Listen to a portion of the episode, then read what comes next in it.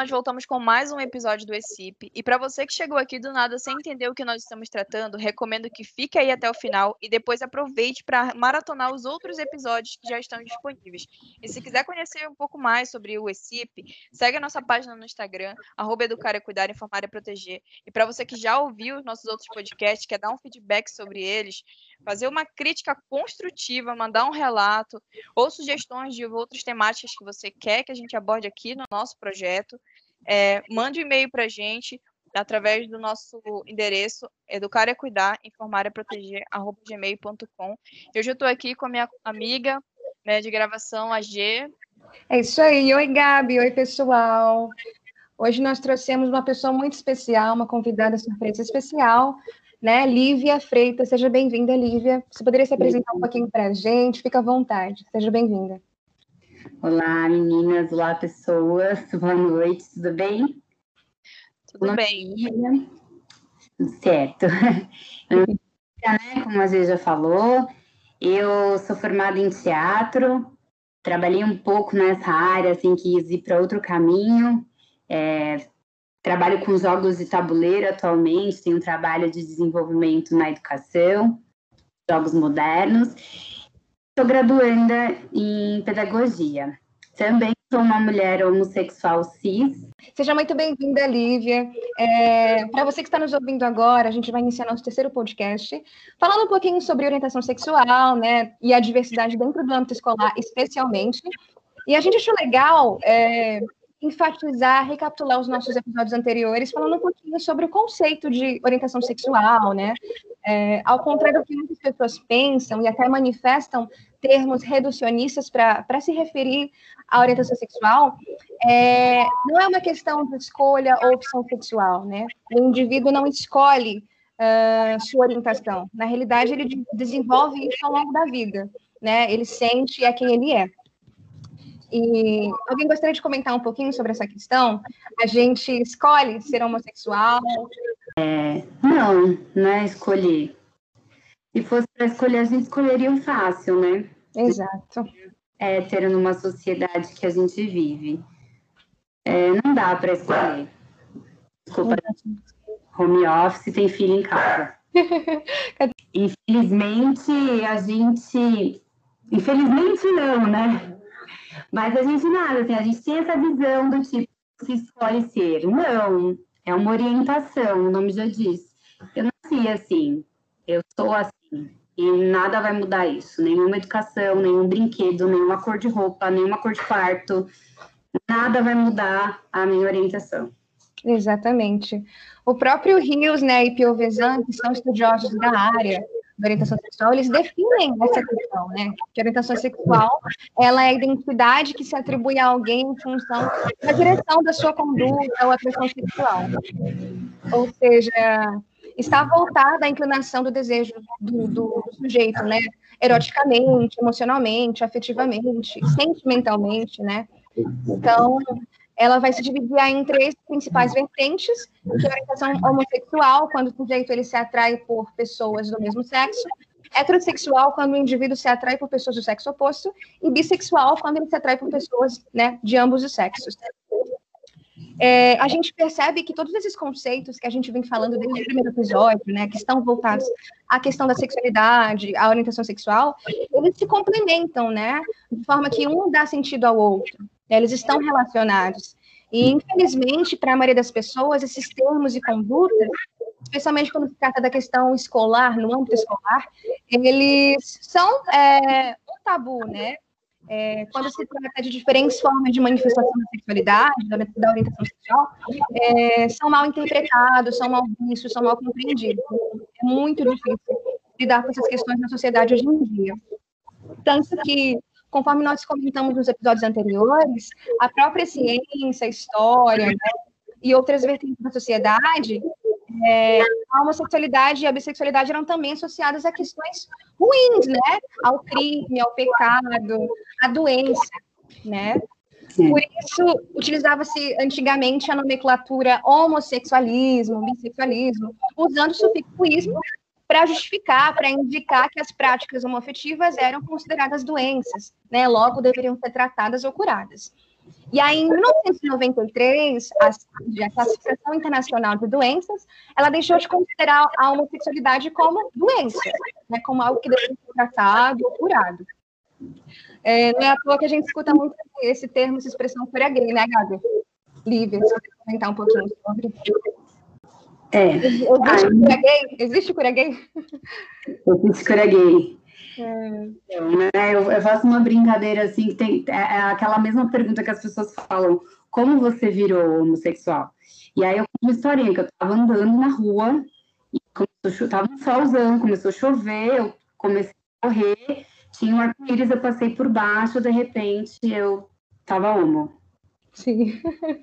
Então, é, é quase o mesmo contexto assim da historinha da pílula gay, né?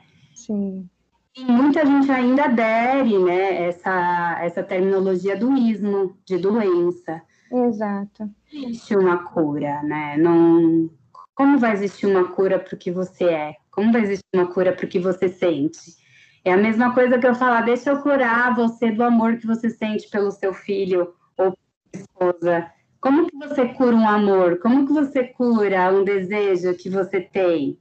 Né? Tem que curar é a doença do ódio, é a doença da revolta, é a doença de você deixar a sua felicidade do lado porque você está incomodado com a felicidade do outro.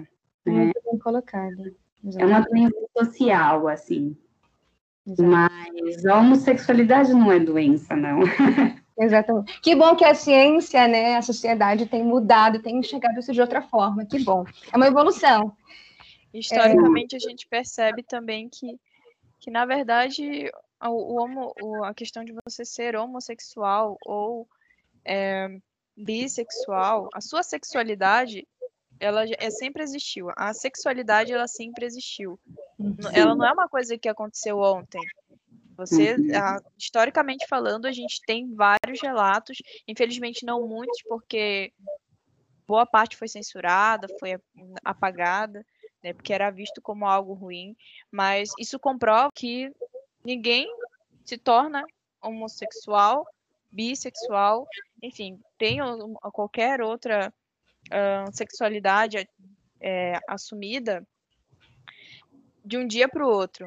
Exatamente. Isso já está na nossa história há muito tempo, então acho que a gente precisa acordar um pouco para entender isso e diminuir cada dia mais o nosso preconceito. Exatamente. Muito bem colocado, Gabi, Lívia. Em 99, o Conselho Federal de Psicologia proibiu né, que os psicólogos submetessem pessoas a terapias para tratar isso, né, para convertê-las, convertê-las, entre aspas, da homossexualidade. E aí, uh, o CFP, esse conselho, ele determinou na resolução de número 1, uh, ah, no artigo 3, que os psicólogos não deveriam exercer a sua função, né, o, seu, o seu trabalho, é, de maneira uh, a considerar a, a, a homossexualidade como, como doença, né, de forma patológica, né, de comportamentos ou práticas homoeróticas, nem adotassem ação coercitiva tendente a orientar homossexuais para se tratar, né, é, se eles não quisessem, enfim. Essa resolução, ela traz outras normas, outras questões voltadas à atuação dos psicólogos em relação à orientação sexual, e essa mudança, não só na nomenclatura, como também na própria ciência, né, na, na pedagogia, na psicologia, ah, ela vem mudando bastante, ela evidencia que, que houve esse reconhecimento né, das diferentes manifestações de sexualidade, das pessoas como algo normal, algo natural do ser humano, do indivíduo, do sujeito, né? não como uma doença, um crime ou um pecado. E aí, partindo um pouco dessa questão, dessa desconjuntura histórica, essa mudança de olhar né, da sociedade ao longo dos anos, a gente percebe que ainda existe um entrave muito grande por parte da sociedade em, em lidar com essas questões, é, essas novas noções, essas novas, essas novas questões de sexualidade, especialmente na escola, no âmbito escolar. Vocês acreditam que a gente, a gente tem que abrir um espaço mais abrangente para falar sobre isso de maneira mais aberta com, com jovens, crianças, enfim, sobre sexualidade como um todo? Ou não? Acredito que sim. E eu porque falo. dentro do ambiente escolar que a gente consegue combater, né, muitas questões voltadas para o preconceito, principalmente, e a gente tem que também ter uma análise da seguinte questão: A escola, ela não educa ninguém sexualmente. Quem, é, quem faz essa primeira educação são os pais. Uhum. Desde a, as primeiras vivências da, com aquele, que o indivíduo tem, com o seu meio familiar. A escola, ela orienta, por isso que a gente colocou o assunto é, orientação sexual, escola e diversidade escolados, ela vai direcioná-los sobre algumas situações, mas ela não, não tem essa obrigação. Mas é importante, sim, trabalhar esse assunto em sala de aula, dentro do ambiente escolar, com a comunidade escolar, com os pais cientes e abraçando cada dia mais essas questões para prevenir situações envolvendo uh, traumas que têm uma certa relação com abuso sexual, pedofilia e entre outras eu acho que a escola tem um papel muito importante nessa questão da orientação, né? Uhum. Ela, ela tem, ela influencia, mas ela não determina o ser. E aí na escola é onde a gente tem as relações sociais, onde a gente vai se encontrar ali nos nas nossas tribos. E é espaço de fala, onde a gente tem abertura, onde a gente né, tem, tem ali, a, a gente entende o que é a fase democrática. Né? E, então, é importante, sim, que a escola traga essa questão de forma orgânica, né? É, tem que ser uma coisa mais natural. As pessoas fazem esse circo todo por assuntos que a gente acaba já acaba descobrindo sozinhas, né? Ainda mais enquanto meninas, né? As meninas principalmente. Acho que antes da gente ir para a escola, inclusive, já avisam para a gente que ninguém pode pôr a mão nas nossas partes íntimas, por exemplo. E nem explicam o porquê, só explicam assim, não deixa. A gente tem esse contato com o abuso muito antes né, de, de todo mundo, muito antes do menino, né? A gente tem essa visão ainda machista e a gente tem essa raiz, até em relação da orientação sexual, que é uma raiz machista, né? Essa ideia, ela é uma ideia heteronormativa e machista.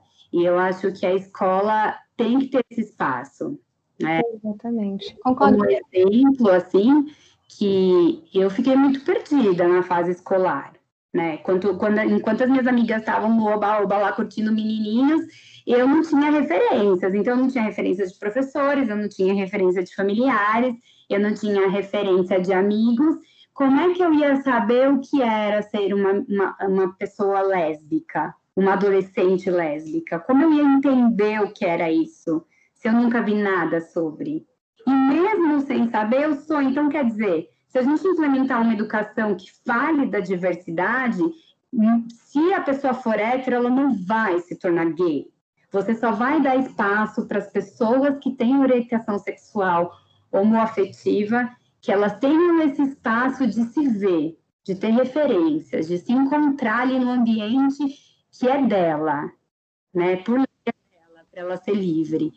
E é muito egoísmo pensar em só uma relação de vida, assim, enquanto outras. Né? Então, ah, vamos poupar aqui as crianças héteros, mas deixa os homossexuais sofrerem ali no cantinho. Perfeito. Aí a gente entra na questão de segregar, né? Sim. É bem isso. E não falar sobre isso também dá espaço para muitas questões, né? Bullying, como vocês colocaram também, o, o, próprio abuso sexual, né, a violência, o preconceito, é muito complicado, então tem que ser falado sim. Até porque a sexualidade, ela abrange uma série de questões, né, inerente, ela é inerente à vida e à saúde. Então, desde muito cedo, o indivíduo, ele já expressa sua sexualidade, né, de maneira muito natural. A, a educação sexual, ela é um tema que engloba o papel do homem, da mulher, o respeito por si, pelo outro, né, as discriminações também, estereótipos é, e rótulos também é, expostos pela culpa, e vivenciados, né, atribuídos em, em seus relacionamentos. É, também tem a questão da, da, gravidez precoce, as infecções e doenças sexualmente transmissíveis, e outros problemas que são muito preocupantes na sociedade, né, que tem se agravado. Quanto menos a gente fala, talvez pior a situação, né? Não é isso que a gente quer. É, a gente cria uma, uma comunidade ignorante. Exato. Né, quanto a todos é, é interessante, assim, essa mutação que vem acontecendo, mas ainda existe uma resistência fundamentalista muito forte quanto a isso. Como se fosse um crime, né? Eu tenho um exemplo de. Eu estava num resort com a minha esposa e tinha uma criança que ela amou a gente. Simplesmente ela amou a gente, ela brincou com a gente. E aí, no final de toda a brincadeira, ela falou assim: o que, que você é dela? Ah, não, ela falou, você é irmã dela? Eu falei, não. Ela falou, e ela, eu só falei não, porque a pergunta dela foi essa. Falou, você é amiga dela? Eu falei, não. Ela falou, então você é o que dela? Eu falei, sua esposa. Ela falou, esposa? É. Ela, ah, qual o nome dela? Eu falei, Camila. Ela, e o seu? Eu falei, Lívia dela. Dona Isabela. E A, B, E, L, L, A. Tchau. Ou seja, não mudou nada na vida dela. Exatamente. A criança não tem ali. Ela primeiro, ela ela estava ali, entendeu? Ela estava inserida naquele contexto. A mãe provavelmente não se importou, porque ela tá, viu né, que ela estava ali com a gente, estava conversando. E é uma coisa orgânica, entendeu? Quer dizer, para criança, não existe esse preconceito, não existe estranheza. Exatamente. A gente não foi, né? Exatamente. A criança não carrega preconceitos, né? Muitas vezes o ambiente que ela está inserida, a forma como o educador e a família trata disso, né, acaba influenciando esse preconceito nela. Ninguém nasce preconceituoso. Uhum. Exatamente. É, indo um pouquinho além, né? Existem documentos que norteiam é, esse ensino, essa educação sexual nas escolas, enfim. Como que funciona isso? A gente pode se perguntar, né, Lívia? Mesmo que exista, assim como toda a lei está no papel, e, e aí você criança está errada, você não vai ensinar porque a vida dela é errada, porque as mães dela vivem errado, porque os pais vivem errado, é meio complicado, né? E aí a gente tem a questão da tradição, né? As festas, dia das mães, dia dos pais, né? Aquela coisa muito sexista também, né? Ah, dia das mães a gente faz uma coisa assim, dia dos pais a gente faz uma coisa assada, né? E, e, e as novas famílias, até héteros, né? Já não tem mais esse conceito assim tão sexista. A gente tem uma parcela grande, mas a gente tem outra que não. Então, é importante que a escola queira aderir, mas ela precisa preparar o corpo docente. O, o, professor, ele não tem que ter religião, ele não tem que ter a moral dele, ele não tem... Ele tem que ter ética. Ele tem que ser uma pessoa que está ali para compartilhar e mediar ideias, e não para impor a moral dele. A moral todo mundo tem direito de ter. Vocês podem pensar o que quiser de mim aí. Vocês têm direito disso. Mas a ética vai te dizer que você vai ter que guardar sua moral para você. E a sociedade é assim, é lei. Eu sou casada aqui no papel, escrito lei, entendeu? Lívia Freire, Camila Mariguete, entendeu? Então a gente é casada, é lei, e as pessoas têm que aceitar. Uma coisa orgânica, não tem o que, não tem que as pessoas questionarem ou falarem. É um assunto que já não deveria estar sendo abordado. Enquanto em outros países já se conhece 32 tipos de sexualidades e gêneros, a gente está aqui na. Ai, menino com menina, menina com menina. Exatamente, Lívia. E assim, existem diversos documentos né, que nos norteiam, que respaldam essa questão do desenvolvimento de intervenções nessa área, né? Os PCNs, por exemplo, eles nos falam que o educador tem que saber separar essa questão pessoal que você comentou, né, do lado profissional. O educador, ele como um profissional, ele deve se mostrar disponível para conversar sobre essas questões referentes à sexualidade de maneira direta e esclarecedora. Né? Ele tem que problematizar uhum. e debater é, sobre diferentes tabus, preconceitos, crenças, atitudes, enfim, buscando sempre se distanciar das opiniões pessoais e aspectos pessoais para empreender essa tarefa, né? Sim. A gente pode entrar numa outra questão também que é como reagir quando as diversas perguntas que as crianças têm começam a surgir em relação a esse tema? Muitos pais, muitos educadores até evitam é, é, falar sobre isso, começam a reprimir, achando que é errado, em vez de responder à criança. Como vocês agiriam em relação a isso, gente? Eu acredito que a gente tem, como os próprios PCNs nos orientam, né? A gente tem que responder isso de maneira clara, né, natural, já que é, faz parte da vida humana, e sempre respeitando o tempo de maturação da criança, né? Ela vai ter curiosidades ao longo da vida e você vai trazer, mas nunca com informação a mais ou a menos, né? Sempre com uma linguagem apropriada para a criança, né? Para que ela entenda, para que a gente não influencie nela questões preconceituosas, enfim. Se a criança te perguntou, ela está pronta para saber. Então, se ela te questionar uma coisa, ela está pronta para saber sobre aquilo. Na verdade, a gente não deveria nem pensar em falar uma questão de, tipo, ah, vamos explicar o que é homossexual. Não, isso daí é um outro ponto. Daí a gente tem a questão é, né, do, do, da sexualidade no sentido de, de corpo, né? Que é muito importante, é super séria essa questão, inclusive. A gente está falando de um país tem muito abuso, e sim, a escola, a família tem que orientar, assim, mas o que a gente faz quando a família é o abusador, né? A escola está em qual papel aí? E o papel da sociedade?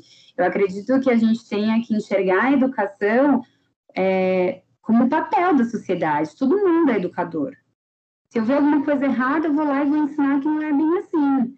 Né? As coisas não são assim.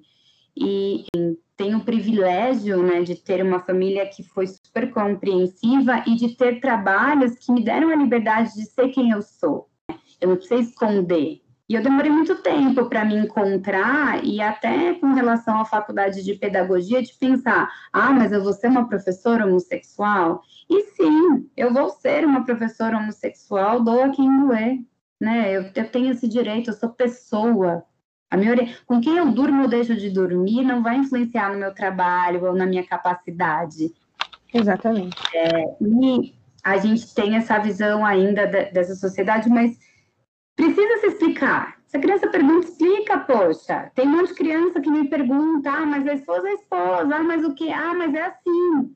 Os idosos perguntam muito também. E eu respondo, né? Claro que eu não vou responder de um jeito bem escrachado, mas é, a gente responde as perguntas. É, eu, eu, lembro que no primeiro dia que eu estava na faculdade, uma pessoa questionou: Ah, o que, que eu falo para uma criança ela, quando ela me pergunta por que dois homens estão se beijando?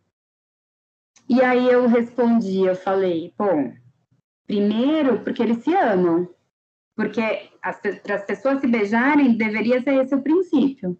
Então, se duas pessoas estão se beijando é porque elas se amam, sejam héteros ou sejam homossexuais. Elas se amam, é simples. As respostas são mais simples do que a gente imagina ser. Só que as pessoas criam tanto em cima disso que parece que é uma questão, entendeu? Por exemplo, meu sobrinho, ele tem quatro anos. Não existe essa pergunta para ele. Ele já conhece a tia Lívia e a tia Camila como um todo. Já faz parte da vida dele. Por que, que ele vai perguntar o que é uma pessoa homossexual? Talvez ele faça perguntas quando ele for, estiver na fase escolar e, e ele perceber os preconceitos. Aí ele vai fazer perguntas com relações aos preconceitos dos colegas, né, que, que são ali inseridos. Mas nunca, ele não questiona, assim. Para ele, ele fala, tia Camila é da tia Lívia, né? Do jeitinho dele de, de falar, como ele entende. E a gente fala a seguinte questão: não demonstrar estranheza quando for falar do assunto com a criança, porque ela quer saber, ela está curiosa e não precisa também dar informações equivocadas. E a gente sabe hoje em dia que as crianças têm acesso à internet, têm acesso a esses conteúdos, elas podem buscar de uma outra forma, né? Então é, tem que ter esse, esse cuidado. Também tem a questão da convivência com o seu meio social. Então é necessário sim você ter essa abordagem, não, não falar nem a mais nem a menos. E aqui a gente sempre ressalta que nós não estamos impondo nada, a gente está dando sugestões de como você pode fazer isso. Sim, é criar uma consciência, né? Eu tenho uma colega que ela tem um filho e ele começou a conviver, né, com as pessoas homens, com os homens e tudo. E aí ele um dia ele chegou em casa, né, ele já tem 11 anos, e aí ele falou assim: oh, "Mãe, Sabe o que eu parei para pensar? Que eu não tenho que xingar meus amigos de bicha, de gay, de viado. Porque, meu, as, as pessoas não, não, não, devem ser, não deve ser um xingamento, né? Não tem nada a ver fazer isso. Então, quer dizer, aos 11 anos ele chegou nesse, nesse consenso, convivendo com as pessoas, ele viu que, poxa, não é uma coisa legal, não deveria ser agressivo isso. Tem que ser uma coisa bacana e e a gente cria isso, é bem verdade. Ninguém nasce preconceituoso. A gente cria todas essas histórias e faz com que as crianças sejam cruéis e preconceituosas e tenham ódio de algo que não muda absolutamente nada na vida delas. Exato. Exatamente. Trazendo como reflexão para a gente pensar sobre essa questão, né? E quando os pais não tiveram essas informações sobre sexualidade, abertas, né? Quando eram crianças, como é que a gente espera que eles talvez expliquem para os filhos sobre essas questões, né? A gente estava tendo um bate-papo essa semana, justamente uma pergunta relacionada a uma seguinte questão. Quando a menina menstrua, é a mãe que tem que dar o segmento para ela. E quando a mãe não sabe dessas informações? Uhum. Como é que ela vai fazer essa abordagem com a filha? É só o pai que tem que falar do corpo do menino com o menino? Eu analiso a seguinte situação, que foi uma conversa que a gente teve, né? eu acredito que os dois, a conversa tem que ser realizada com os dois, porque você, além de trazer uma boa comunicação, você a, a relação que você cria com a sua família, você consegue ter um diálogo melhor. Qualquer situação que seu filho passar, ele vai comentar com você. Então, se você tem uma dificuldade em tratar desse assunto, você pode até procurar a escola, porque aí você pode dar iniciativa para a escola começar a buscar coisas relacionadas a isso, para justamente auxiliar os pais, trazer a temática para dentro de sala de aula mesmo, ter essa comunicação. Acho que a troca ela vai ser muito mais interessante do que você chegar para o seu filho e falar uma coisa que você nem tem certeza. É, eu, eu ia falar isso. A escola tem um papel aí de orientar também os pais, né, nesse, nesse quesito. Prejudica também a questão de, de você trabalhar, acho que a inclusão dentro, de, dentro desses jogos, uhum. o preconceito e quando você for é, fazer esse tipo de atividade no ambiente escolar, junta os dois, menina e menina, menino e menina podem brincar de futebol, menino e menina também podem brincar de qualquer outra brincadeira que seja relacionada a essa quebra de, de regras, digamos assim. É importante que tenha essa comunicação, tenha essa, é, essa, essa abordagem, e pelo menos uma vez na, durante as atividades de educação física na escola, faça esse tipo de atividade. Eu acho que é uma recomendação que a gente deixa aqui. Aí também a questão das cores, trabalhar a diversidade de cores, apresentando que cores não identificam o gênero, e, e conhecer também a parte do corpo, respeitar os seus limites. A gente pode colocar isso também para a criança, porque a gente viu também ultimamente muitos relatos, né, nesse ano de 2020, de abusos sexuais com criança, estupro e a gente, então, a gente está trazendo cada vez mais, né, para o ambiente escolar, para o ambiente escolar, essa abordagem, a questão da segurança com a criança, então é importante a gente trazer essas abordagens. A questão das filas, geralmente a gente vê é, meninos para um lado, meninas para o outro na hora de, de lanchar no refeitório. Por que não juntar uma fila única, do menor para o maior? Nessa fila classificando o menor para o maior, você consegue colocar meninos e meninas no, um entre os outros. E diversos outros, o ECA, enfim. Falando um pouquinho sobre a orientação técnica internacional, esse documento, né, ele indica que o ensino deve servir para que os jovens desenvolvam conhecimento, habilidades, valores éticos, para fazer escolhas saudáveis e respeitáveis sobre a sua sexualidade, sobre os seus relacionamentos, né, a reprodução, o sexo. E esse documento ele propõe a educação sexual compreensiva, né? Que o objetivo ele é nortear o processo de aprender e ensinar sobre os aspectos cognitivos, físicos, emocionais, sociais da sexualidade. É, o texto ele vai discutir temáticas mais científicas, como fisiologia, anatomia sexual, reprodutiva, a puberdade, a menstruação, que a gente comentou aqui, a reprodução, métodos contraceptivos modernos, a própria gravidez, partos, as DSTs que a gente também comentou, enfim. Mas também ele vai abordar questões que vão além né, que, que abrangem a sexualidade, como a igualdade de gênero, o amor, a orientação sexual e a identidade de gênero. Nos PCNs, né, como comentado aqui, ele vai tratar desse tema buscando considerar a sexualidade como algo inerente à vida e à saúde, como a gente comentou, né, que é expressa no ser humano do, do nascimento à morte. Então, é algo muito natural. Então, vai relacionar questões como o prazer, o exercício, a sexualidade com responsabilidade, vai englobar questões do gênero, respeito a si, ao outro. A primeira parte desse documento, dos PCNs, ele justifica a importância de trabalhar esse assunto como um tema transversal, né, de maneira que a escola possa linkar uma matéria com a outra, de forma interdisciplinar, nos currículos. Então, a, a escola pedagógica, é, unindo né, essas matérias para trabalhar a questão da sexualidade na escola. Uh, as diferenças necessárias na situação educacional ao tratar desse assunto é o trabalho que diferencia o tratamento da questão no ambiente familiar também. Fazendo uma análise dentro da, da BNCC, nós, nós realizamos, o, em alguns meses atrás, um plano de aula para o nosso público-alvo do ensino fundamental 1. E nós só conseguimos três habilidades né, na BNCC, e a gente percebeu que a BNCC não tem muitas informações que possam trabalhar né, a sexualidade dentro do, do, do ambiente escolar, não tantas propostas que possam trabalhar em planos de aula. Exatamente, é muito vago. É, que para além da escola, né? Tem muito na escola e, e, é uma coisa enraizada na sociedade. E é uma questão bem séria, na verdade, quando a gente fala de uma, uma, implantação ali, uma implementação de uma ideia já heteronormativa do papel da mulher e do homem da sociedade, né? Quer dizer, provedor que tem o carro, que tem uma profissão, e a mulher é a dona de casa, cuidadora do filho. Né? A gente tem muito isso, e a gente também tem isso nos brinquedos como jogos de tabuleiro, que ah, ou você tem dinheiro e tem a sua família ali ganha tudo, e você é o vencedor, ou você é o filósofo que vai morar lá no sítio e está devendo horrores para todo mundo, né? É, a gente tem essa ideia do brinquedo tanto sexista quanto liberal, né? implantada já ali, né? Ah, vamos, né? Tá brincando, mas já tá na ideia. E a escola acaba levando isso junto, né? Com os ideais dela, porque já é meio que uma coisa ali da família. Então, se a gente for parar para pensar, por que, que a gente tem tantos homens na tecnologia?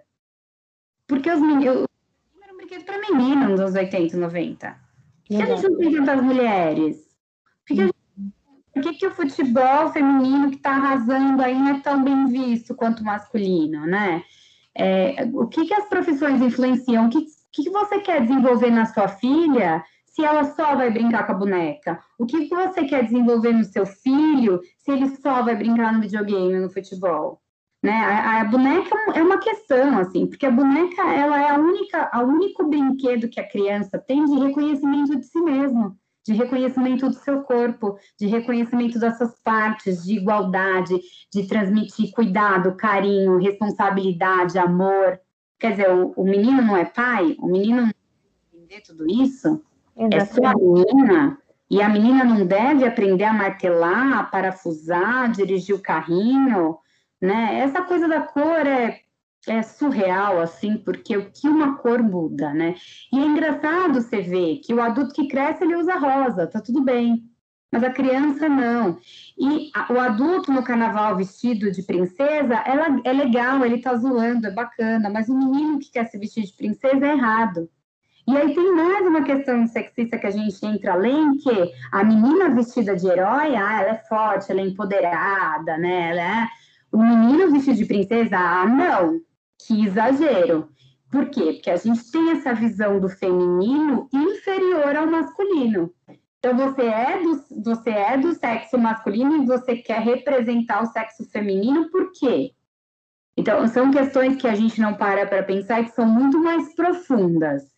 E até quando a gente entra nessa questão da diversidade com relação a gênero e orientação sexual, a gente pensa que o, o masculino é muito mais criticado que o feminino, e o feminino ele é visto no lado machista como com um jeito mais erótico, né, como uma fantasia, assim. E é complicado isso, porque daí a gente cria estereótipos de tudo, né? Então, ah, a menina que joga futebol não sei o que é sapatão. Então, quando eu me, me assumi lésbica, as, as pessoas se chocam. Primeiro, elas se chocam pelo, pelo pelo tipo físico, né? Aí, porque tem esse estereótipo, né? Porque eu sou cis. Para quem não sabe, cis é a pessoa que, que é né, do gênero e se considera do gênero. Então, eu sou mulher e eu me considero mulher, eu me vejo como mulher. Eu sou uma lésbica cis. Então, ah, mas nossa, nem parece. Ah, mas você não parece que é. Eu nem me imaginaria que é. Ou, é, ah, mas o que aconteceu? Alguém feriu seu coração? como se, né, tivesse que alguma coisa do tipo, ah, você foi abusada? Não, nunca fui. Ah, então, que você brincava quando era criança? Então, é um tabu, né, para a sociedade? Não, eu era uma menina, cresci num lar religioso, pai e mãe, todas as pessoas à minha volta eram héteros, tinha brinquedos rosa, muitas bonecas, muitos, né, tudo no quarto era rosa, né, vestidos e penteados e maquiagens, tudo me envolvia ali, né, no mundo heteronormativo, fissurado mesas, né, até hoje eu sou ainda, gosto de rosa porque eu gosto, porque foi a cor que eu escolhi, uma época eu gostei de azul, depois fui pro vermelho, voltei pro rosa, pro lilás, mas, enfim, meus pais nunca me direcionaram para isso, mas foram escolhas minhas e eu ganhava presentes. Lozinha, né? Boneca, apesar de ter meus irmãos ali, bailarina, não sei o quê. Então, nada disso influenciou. O que as pessoas precisam entender é: nada vai influenciar a orientação sexual. Não importa, porque isso não é uma coisa influenciável, entendeu? Não é uma coisa que, ah, eu, eu, então, eu brinquei de futebol uma vez e aí por isso que eu sou lésbica. Não, eu não gostava, não gostava de futebol, não jogava videogame, não fazia nada disso, que é considerado socialmente de menino. Então, é, e aí, essa visão do sexismo é bem preconceituosa e machista, no sentido de, ah, não, vai que o menino briga com o menino que vira gay, meu Deus. Entendeu? E é, tem essa marginalização né, da homossexualidade e da sexualidade, né? Ah, é pecado, né? Ah, não, é tá errado. Ai, não deixa meu filho ver dois homens se beijando. Quer dizer, você vai se esconder da sociedade, porque hoje a sociedade ela é assim, né? O sexo e, e, e é hipócrita, né? Porque você pensar que quando a gente era criança lá nos anos 90, o programa da família eram pessoas se pegando na banheira para pegar sabonete, né? Verdade. É, realmente. É, aqui a gente tem uma seguinte pergunta em relação ao questionário. Se as pessoas teriam alguma ideia sobre como tratar o tema, ou tem alguma dúvida, se esse tema incomoda essa, essas pessoas.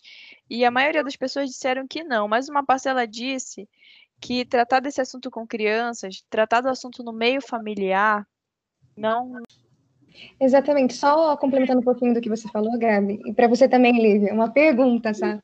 É, por questão de curiosidade mesmo. Você mencionou que você cresceu num lar religioso, né? Como que foi esse diálogo com a sua família, na escola? Você sofreu algum tipo de é, bullying, enfim, por ser diferente? Como que foi esse processo para você? É, como eu disse, eu sou privilegiada, é, né? Eu sou uma menina branca, era uma criança loira, né? Cresci num lar com pai e mãe, ou seja, uma família estruturada, né? Tinha as coisas e não tem esse estereótipo que a sociedade criou da menina lésbica. Então, é, eu entendia que alguns comentários, talvez se eu fizesse, iam me olhar estranho mais na adolescência, é, mas não foi na adolescência que eu me, me revelei. Na verdade, foi uma coisa bem dolorida para mim. Uhum. Eu recomendo que isso foi roubado de mim. Meu primeiro beijo poderia ter sido fantástico com uma menina e não foi. Foi anos depois, quando eu já estava adulta, e eu senti o que eu nunca tinha sentido na minha vida inteira com ninguém. Né? Aquele beijo foi uma coisa tão mágica para mim. E aí, hum, quando eu fui para uma relação ainda, né? Foi uma coisa surreal ali, uma coisa no meu corpo inexplicável, que roubaram de mim, tiraram de mim, porque não me deram essa informação que seria normal isso assim, que eu, eu existia, né? E, e na, como minha família, assim, eu acho que eles já, já meio que previam isso, de alguma forma, não sei, não, eu não tenho tanto né, uma presença que se considera, né, a sociedade tem essa coisa do estereótipo, mas eu acho que eles já, já estavam preparados. O meu pai foi super tranquilo, né, ele, no começo, é uma desconstrução para ele até hoje, ele uhum. corrige em várias falas, em vários momentos, para respeitar assim, a comunidade, é, comunidade que eu digo LGBT, e a minha mãe foi uma questão maior para ela. Ela não aceita, mas ela respeita, ela convive, ela vem em casa comigo, com a Camila. É assim, é um convívio normal. Graças a Deus, assim, eu fui bem privilegiada nesse sentido de família e de amigos. E, infelizmente, não tive a oportunidade de ser uma adolescente lésbica na escola, porque não me deram essa abertura, né? Não ia nem poder. Imagina, eu escuto relatos de meninas que estão no intervalo de mão dada e vão para a diretoria porque elas estão de mão dada. Mas daí, casal hétero, tudo bem. Poxa, as meninas estão de mão dada, estão, sabe? Ali no momento de carinho, qual o problema, qual o erro disso? Por que, que isso é errado? E eu não tinha, né, essa, essa referência. Para mim foi muito difícil que quando eu fiquei com uma e achei muito legal, eu já imaginei, meu Deus, eu não quero ser menino, eu não quero ser aquela, não, não quero ficar usando roupa larga. E aí foi um amigo que me levou para uma comunidade de meninas lésbicas femininas, cis, e aí eu vi um outro mundo, eu pensei, caramba, onde estava tudo isso antes? Por que, que não me deram essa oportunidade? Então, que educação é essa? A gente quem? A gente quer que tipo de pessoas para o mundo? Né? Vocês roubam, né? Essa educação, ela rouba a oportunidade da gente ser feliz, os nossos momentos que nunca vão voltar. E quantos anos ainda mais essa, essa educação quer roubar? o que mais as pessoas querem tirar das outras, né? É, as pessoas têm que começar a olhar com o olhar de pessoas. Eu sou uma pessoa, eu tenho sentimento. Seu comentário na rede social me agride, me fere, me dói. Por mais que eu queira revelar, é, né, desconsiderar, né, me dói. Eu sou uma pessoa, eu existo. Né? Não é, ai, sai falando porque é gay mesmo, porque é lésbica. Não. Sabe, toda vez que vem uma notícia que alguém da comunidade LGBT faleceu ou foi espancado, me dói, me dói dentro, assim. É, e, e, as pessoas não param para pensar que essas pessoas é o amor de alguém. Eu sou o amor do meu pai, eu sou o amor da minha mãe, eu sou o amor da Camila. E vocês estão ferindo o amor dessas pessoas e crianças. Eu, eu recebia quando a minha rede social era aberta, porque hoje ela não é, inclusive, né, por, por, por, propostas heteronormativas que foram bem agressivas nas minhas redes, é, eu, eu recebia mensagens de adolescentes, Lívia, como que faz para me revelar? Eu estou desesperada, eu não aguento ficar em casa, é, minha mãe vai brigar, vou ser expulsa, eu não tenho para onde ir, eu, meu pai me espancou, é, são relatos que ainda existem, que são reais, e as pessoas vêm perguntar, e como, o que, que eu faço, o que você acha que eu tenho que fazer, né?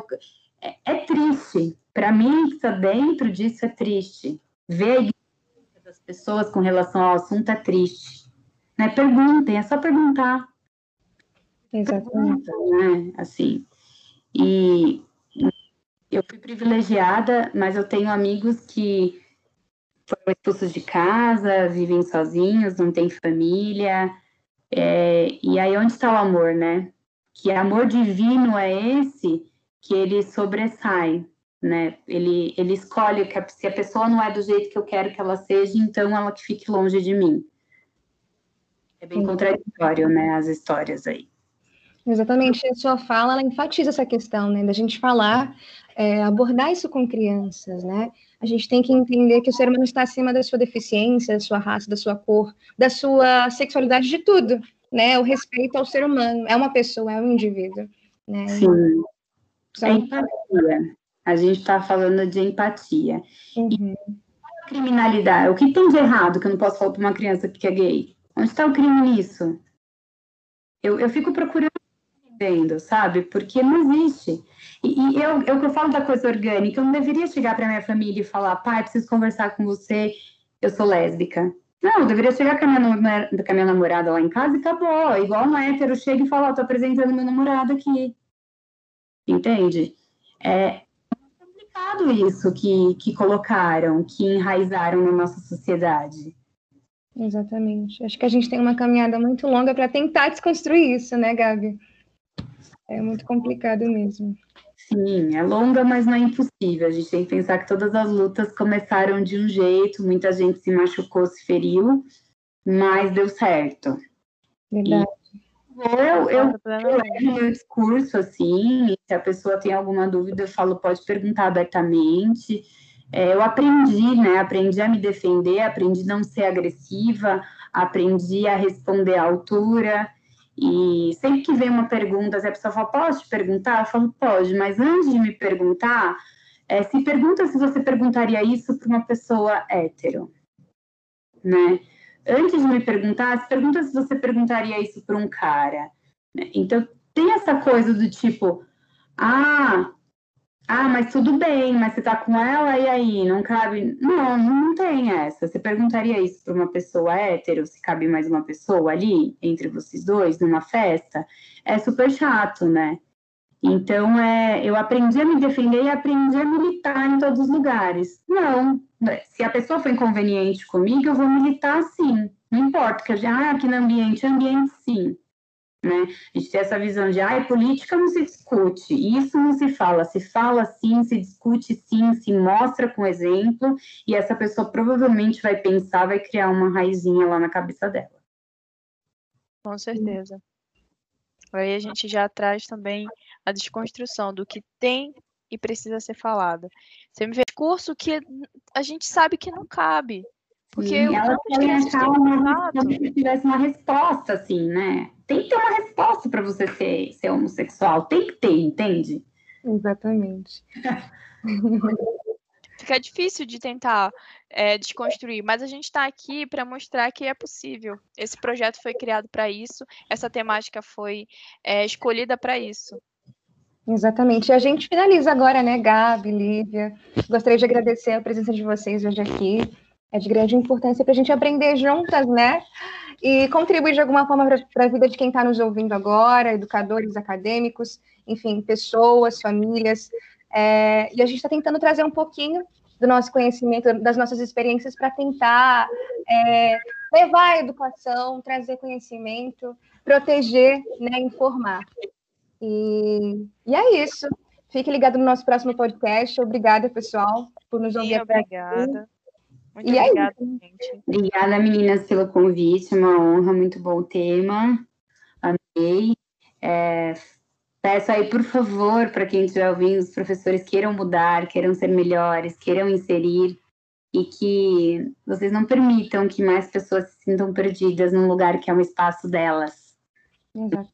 Diminuir aí os preconceitos Concordo. novas famílias, novos gêneros, né, novas considerações de gêneros, novas orientações sexuais de braço aberto, porque somos todos pessoas. Tá? Exato, e a gente finaliza por aqui. Lívia, você quer deixar alguma página sua, algum projeto que você trabalhe, quer divulgar? Olha, a princípio eu estou com um projeto que iniciei com umas colegas, que é uma página que Educação é Essa, que a gente faz uma crítica à educação tradicional e a gente traz temas até com questão da sexualidade também, e aí a gente faz uns posts mais agressivos, assim, agressivos que consideram, né?